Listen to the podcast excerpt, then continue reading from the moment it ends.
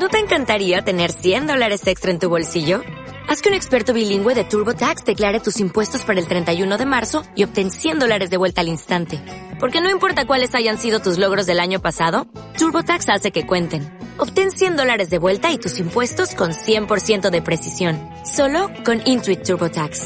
Debes declarar para el 31 de marzo. Crédito solo aplicable al costo de la presentación federal con TurboTax Full Service. Oferta sujeta a cambios o cancelación en cualquier momento.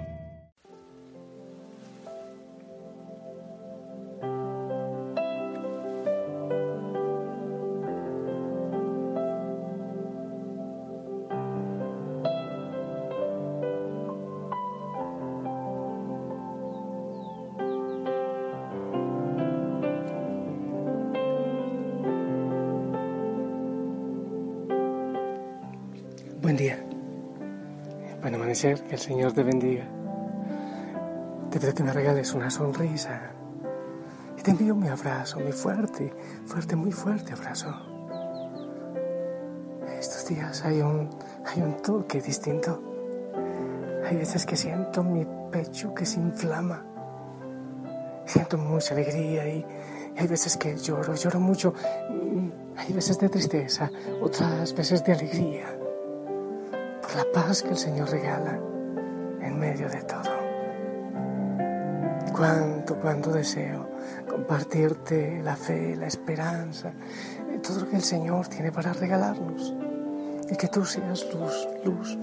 Espero que estés siguiendo, avanzando, trabajando en el retiro. No te canses. Debemos seguir. No desfallezcas. Vamos para adelante. Vamos adelante. Espíritu Santo nos siga iluminando. Sí. Que el Espíritu Santo nos ilumine. A todos, a la iglesia, a la familia Osana y al mundo entero. Una sonrisa para todos en casa.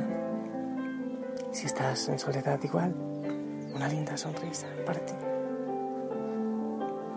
Quiero compartirte la palabra del Señor, palabra de gozo y de esperanza. Mateo 28 del 8 al 15. En aquel tiempo las mujeres se marcharon a toda prisa del sepulcro impresionadas y llenas de alegría. Corrieron a anunciarlo a los discípulos. De pronto Jesús les salió al encuentro y les dijo, alégrense. Ellas se acercaron, se postraron ante él y le abrazaron los pies. Jesús les dijo, no tengan miedo. Vayan a comunicar a mis hermanos eh, que vayan a Galilea, allí me verán. Mientras las mujeres iban de camino, algunos de la guardia fueron a la ciudad y comunicaron a los sumos sacerdotes lo ocurrido. Ellos reunidos con los ancianos llegaron a un acuerdo y dieron a los soldados una fuerte suma encargándoles, digan que sus discípulos fueron de noche y robaron el cuerpo mientras ustedes dormían. Y si esto llega a oídos del gobernador, nosotros nos la ganaremos y le sacaremos del apuro. Ellos tomaron el dinero y obraron conforme a las instrucciones. Esta historia se ha ido difundiendo entre los judíos hasta hoy. Palabra del Señor.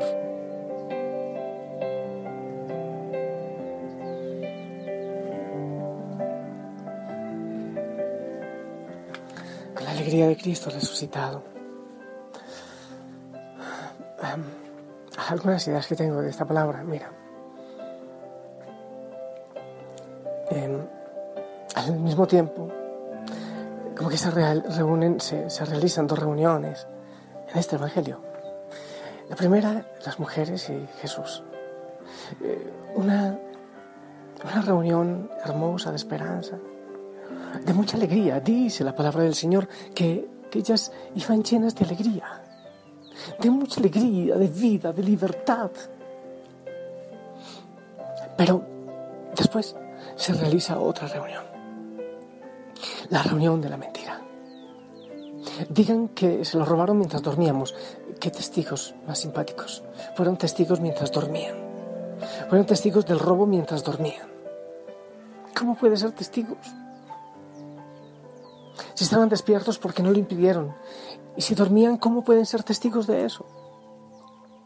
Es la reunión de la mentira. Eh, son, imagínate que desde el mismo día de la resurrección de Cristo, estas dos corrientes están caminando por el mundo. La corriente de aquellos que, que buscan ir, que le buscan camino a la mentira, camino a la muerte, camino a la oscuridad. Ya tú sabes, eso ocurre en muchos niveles. Todo lo que sea muerte, mentira. Y, en el fondo, algo debe decir, Dios no existe, Dios no está, no está vivo, eso es mentira. Todo eso ha sido mentira, es un engaño de la iglesia. Pero también está la otra corriente, el otro río, de aquellos que se comprometen con Cristo, que se comprometen a ser luz, que aceptan ser luz. Y que de una vez también aceptan ser luz, pero, pero aceptan vivir en el ridículo, en la persecución, en el martirio. Son esas dos las corrientes que hay. Yo pienso que cada uno escoge en cuál vivir. Porque ser cristiano es una manera de vivir. Entonces, si yo creo en que Cristo resucitó y aquella reunión con estas mujeres, pues entonces yo doy la vida por Él y digo que sí, hasta el extremo, hasta el final.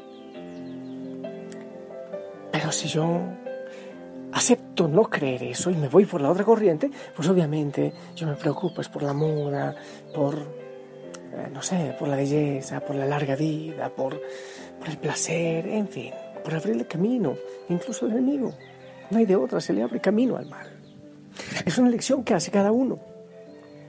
Ahora, para, para aquellos que hacen la elección por Cristo, por lo que le dice el Señor a aquellas mujeres que les, les, envían, Él les dice, vayan, vayan. Dígale a, a los otros así como van alegres, que me van a ver en Galilea. Vayan a comunicar a mis hermanos que vayan a Galilea y allí me verán. Eso lo asumimos algunos. Vamos a, anunciar que está vivo, que tiene sentido. Ahora, Él les dice que no tengan miedo. No es que no tengan miedo a la aparición, porque ya el Evangelio dice que iban alegres, que iban felices. Lo que está diciendo es no tengan miedo a anunciar algo que parece ridículo al mundo. No tengan miedo con buscar a contracorriente caminos para la vida, para la verdad, para la luz, para Cristo, para el Evangelio. No tengan miedo porque porque ya saben que tienen otra corriente en contra, que parece que es muchísimo más fuerte, quizás sea mucho más numerosa. El Señor dice, no tengan miedo, no tengan miedo, eso es lo que dice. Ellas venían alegres, pero luego Él les hace una misión, les da una misión, les pone una tarea complicada. Y por eso les dice no tengan miedo. Porque va a ser difícil, porque les, van a, a creer locas, desquiciadas. No tengan miedo. Y eso es lo que el Señor nos dice hoy. Oye, no tengas miedo, no tengas miedo. Tienes que lanzarte, tienes que tomar la decisión. Yo estoy insistiendo tanto en eso de tomar decisiones. Creo que me vuelvo cansón y, y algunos sí, sí se agotan, pero, pero es que es el Evangelio, pero es que es el momento, estamos en, en tiempo de purificación y de parto. No podemos seguir viviendo en tibieza. Y el Señor te dice, hey, anda, anda, como le dice a estas, a estas mujeres, vayan a comunicar a mis hermanos que vayan a Galilea. Galilea, Galilea, claro, el lugar de los pobres, de las prostitutas, de los despreciados. Vayan a Galilea, al lugar de los débiles, y allí me verán, dice el Evangelio. ¿Dónde? Allá donde están los débiles, los enfermos, los frágiles, allá me verán, en Galilea. Donde Él estuvo predicando sanando, acompañando a los enfermos, a los débiles, a los frágiles. Allá me verán. Es hermoso ir a Galilea, a la tierra de nadie, a la tierra despreciada. Ir a Galilea y allá le veremos. Eh, como para ir concluyendo, hay dos corrientes desde el mismo día de la Pascua. la que anunció el Señor y envió a estas mujeres a anunciar la verdad a todos para que fuésemos a Galilea donde están los pecadores, los frágiles, los débiles, a encontrarle a Él y a verle allá a Él? ¿O aquella que nos aleja de esa verdad? La una da alegría, muchísima alegría, aún un poco de miedo, pero el Señor dice no tengas miedo, no tengas miedo. La otra da algo de satisfacción, pero un vacío impresionante en el corazón. Y no puedo decir nada más con respecto a la vida eterna. Eh, este momento es especial para vivir este Evangelio, para ir y anunciar. Tú puedes hacerlo de muchas maneras. Obedecer lo que el Señor dice, vayan y avisen a mis hermanos que me van a ver en Galilea.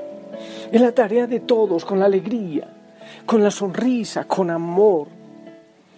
Es un tiempo para hacerlo, es un tiempo especial.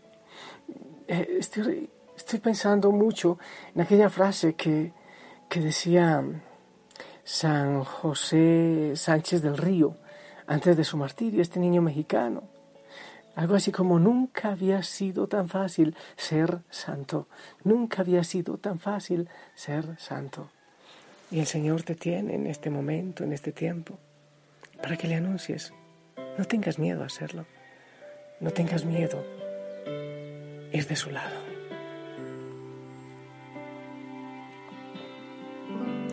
Sido un largo viaje, pero al fin llegué La luz llegó a mis ojos, aunque lo dudé. Fueron muchos valles de inseguridad los que crucé. Fueron muchos días de tanto dudar, pero al fin llegué llegué a entender que para esta hora he llegado, para este tiempo nací, en sus propósitos eternos yo me di. Para esta hora he llegado, aunque me ha costado creer que entre sus planes para hoy me encontré.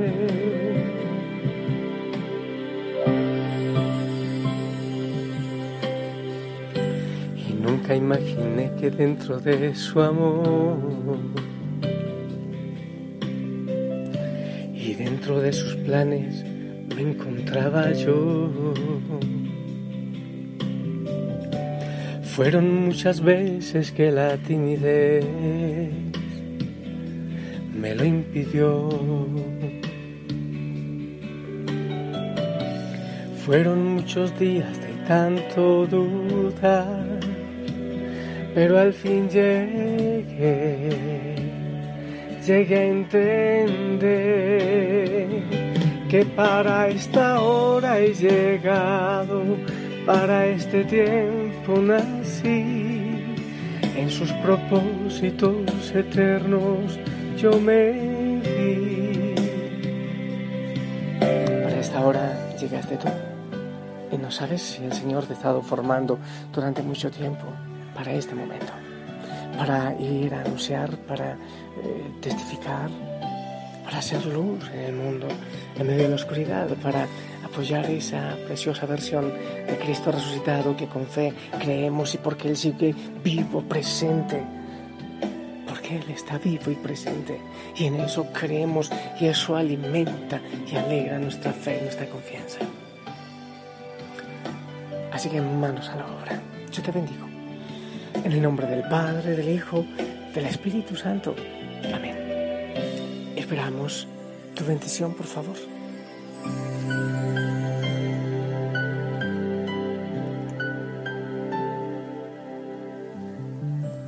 Amén. Amén. Eh, gracias, que el Señor te bendiga, que la Madre María te lleve de la mano, sonríe. Voy a orar por ti, para que tengas esa fuerza y dejes el miedo de ir a anunciar que Él está vivo. Abrazos en casa.